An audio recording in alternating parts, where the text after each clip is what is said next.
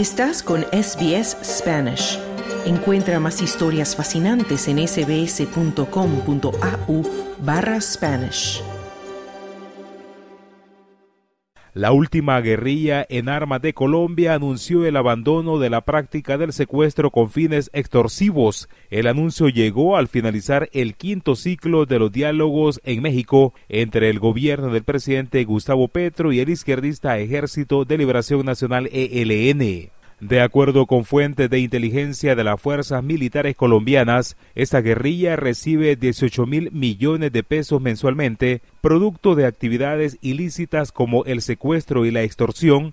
El anuncio de la suspensión de los secuestros lo realizó Isabel Torres, integrante de la delegación del ELN. La suspensión de las retenciones con fines económicos, según el ELN, en el marco de la prolongación del cese al fuego prevista para finales de enero del año entrante. Mientras la nueva jefa negociadora del gobierno para los diálogos con el ELN, Vera Grave, indicó que la decisión de la guerrilla entrará en vigor desde el 30 de enero de 2024 e irá acompañada con la entrega de información de las personas que siguen secuestradas por el grupo armado. Y un anuncio que creo que es trascendente para la paz en Colombia como es el anuncio del ELN, suspender lo que el ELN llama las retenciones con fines económicas, el gobierno lo llama distinto. Esto ligado a la prórroga del cese al fuego y a un compromiso conjunto del ELN con el gobierno de suministrar información sobre las personas en cautiverio. La postura del ELN acerca de los secuestros cambia a poco de cumplirse dos meses del episodio más tenso que ha sostenido con el gobierno de Gustavo Petro en plenas negociaciones, el secuestro de Luis Manuel Mane Díaz, padre del futbolista Luis Díaz. El grupo armado que finalmente liberó a Díaz tras 12 días retenido justificó de diversas maneras este plagio, mientras Silenis Marulanda encabezó marchas para exigir la liberación de su compañero de vida.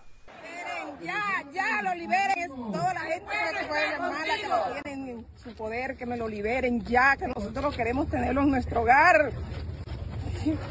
¡Liberación! ¿Qué quiere Barranca? ¡Libertad para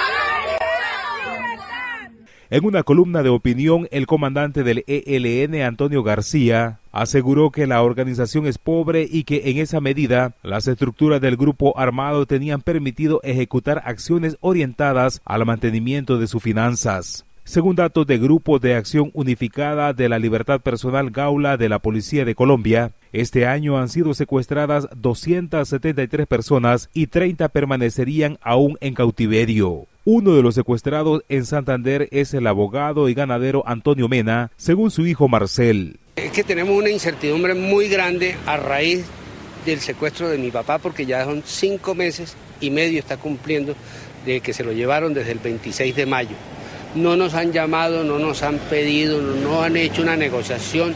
Mi papá es operado de corazón abierto. Él, pues, gracias a Dios había quedado muy bien, pero imagínate, son cosas que debe estarse medicando, controlando y haciendo sus debidos chequeos mientras los grupos de acción unificada por la libertad personal Gaula de la Policía Nacional reportan un aumento del 50% en el número de secuestros en Colombia en 2023, identificando a la disidencia de la FARC comandadas por Iván Mordisco y al grupo armado ELN como responsables de tener en cautiverio a varias personas en diferentes regiones del país suramericano. Por su parte, Juan Camilo Restrepo, ex negociador de paz con el ELN en el gobierno de Juan Manuel Santos, se refirió al anuncio de que esta guerrilla se comprometió a dejar de secuestrar con fines extorsivos. Yo creo que la noticia de hoy es muy importante. En los días anteriores estuvieron estos diálogos a punto de romperse. ¿Por qué razón? Por las declaraciones disparatadas que estaba haciendo el ELN para justificar lo que es injustificable,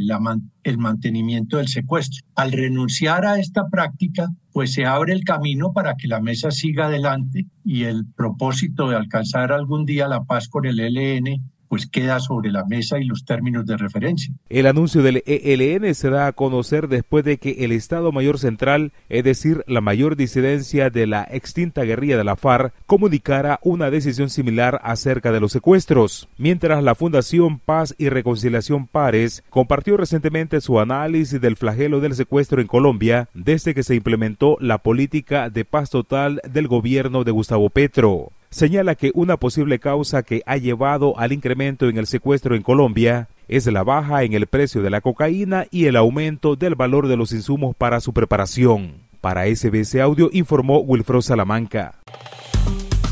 Dale un like, comparte, comenta. Sigue a SBS Spanish en Facebook.